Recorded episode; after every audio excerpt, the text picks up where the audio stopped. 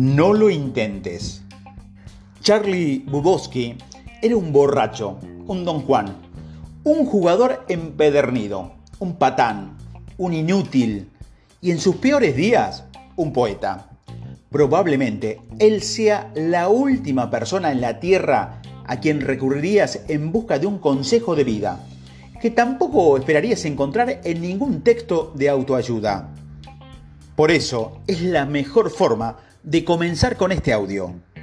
Bukowski quería ser escritor, pero durante décadas fue rechazado por casi cada agente literario y cada revista, periódico, diario o editorial a la que envió sus obras. Decía que su trabajo era horrible, crudo, asqueroso, depravado, conforme las cartas de rechazo se amontonaban. El peso de su fracaso lo empujaba con más profundidad a una depresión, auspiciada por el alcohol, que lo seguiría la mayor parte de su vida. Bukowski trabajaba como archivador de cartas en una oficina postal. Le pagaban el sueldo mínimo y de ello la mayor parte lo gastaba en, en bebidas. Lo que le sobraba lo dilapaba al apostar en las carreras.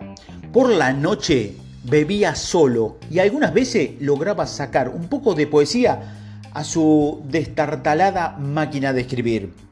A menudo, Bukowski se despertaba en el suelo, resaltado de haberse embriagado durante la noche anterior hasta perder el conocimiento.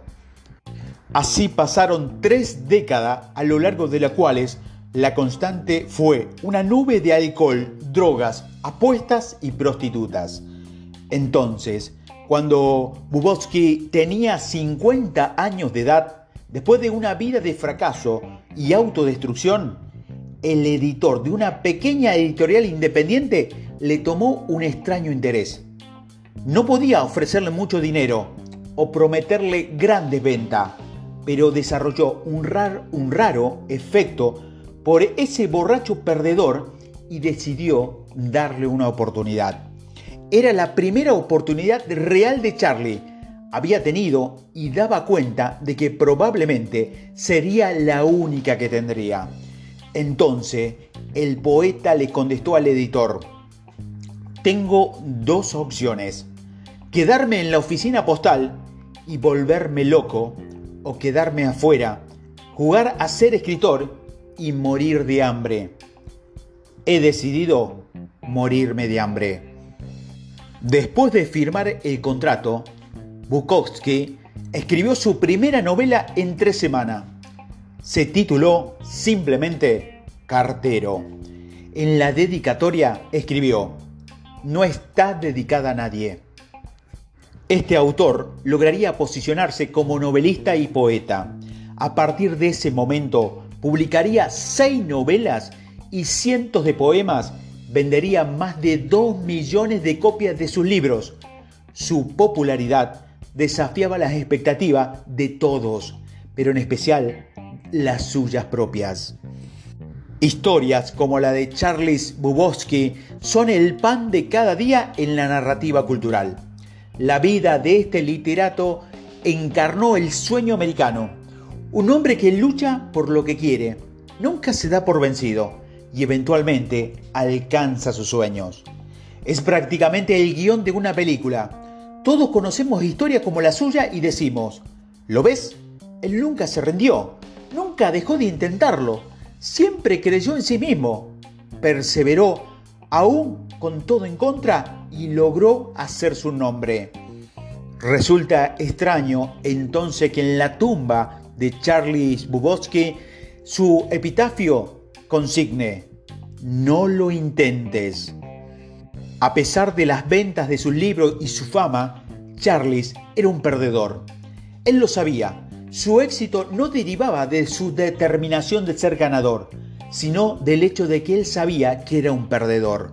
Lo aceptó y entonces escribió con honestidad sobre ello. Nunca trató de ser algo más de lo que era.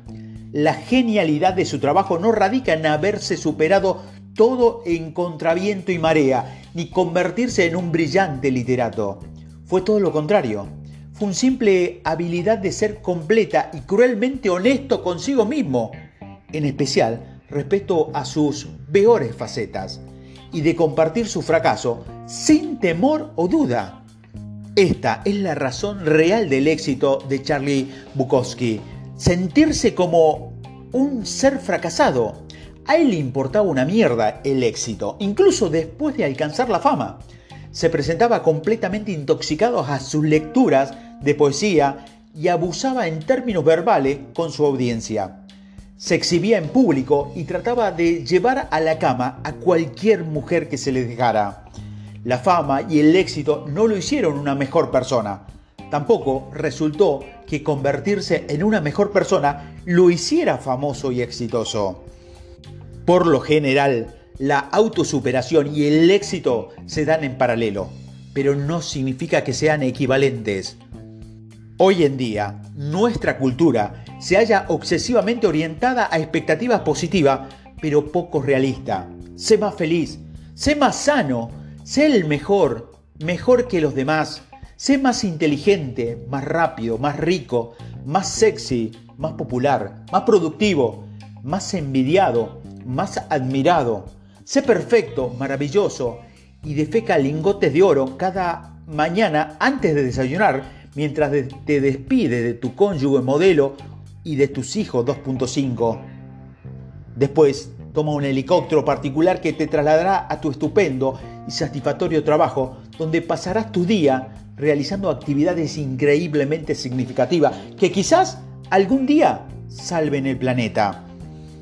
Pero cuando te detienes y de verdad lo consideras, los consejos de vida convencionales toda esa cantinela positiva y de autoayuda feliz que escuchamos todos los días, en realidad se centran en lo que carecen. Apuntan exactamente a lo que percibe como tus deficiencias personales, tu fracaso, y después lo acentúa. Aprendes aprende las mejores maneras de hacer dinero porque sientes que aún no tienes suficiente. Te paras frente al espejo y repites afirmaciones como soy bonita, o soy guapo, porque no te sientes lo suficientemente guapo o atractiva. Buscas consejo de cómo mejorar las relaciones de pareja porque no te sientes suficientemente digno de ser amado. Haces ridículos ejercicios y te visualizas aún más exitoso porque sientes que aún no eres lo suficientemente exitoso. De manera irónica, esta fijación con lo positivo, lo que es mejor, lo que es superior, solo sirve para recordarnos una y otra vez lo que somos, lo que nos falta, lo que debíamos ser, pero nunca llegamos a convertirnos.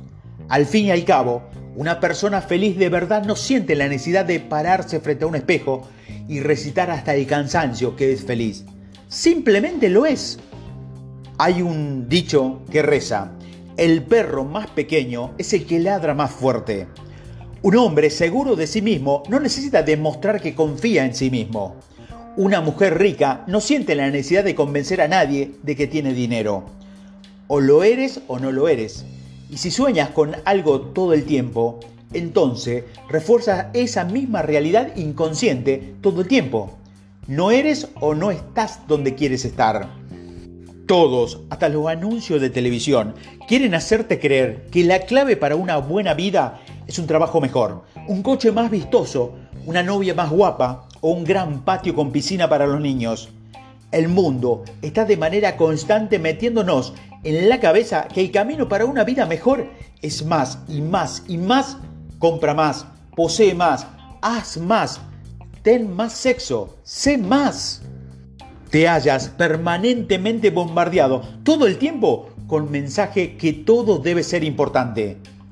Debe importarte poseer una nueva televisión. Debe importarte tener mejores vacaciones que las de tu compañero de trabajo. Debe importarte comprar ese nuevo elemento decorativo para tu casa. Debe importarte contar con el modelo correcto de palo de selfie.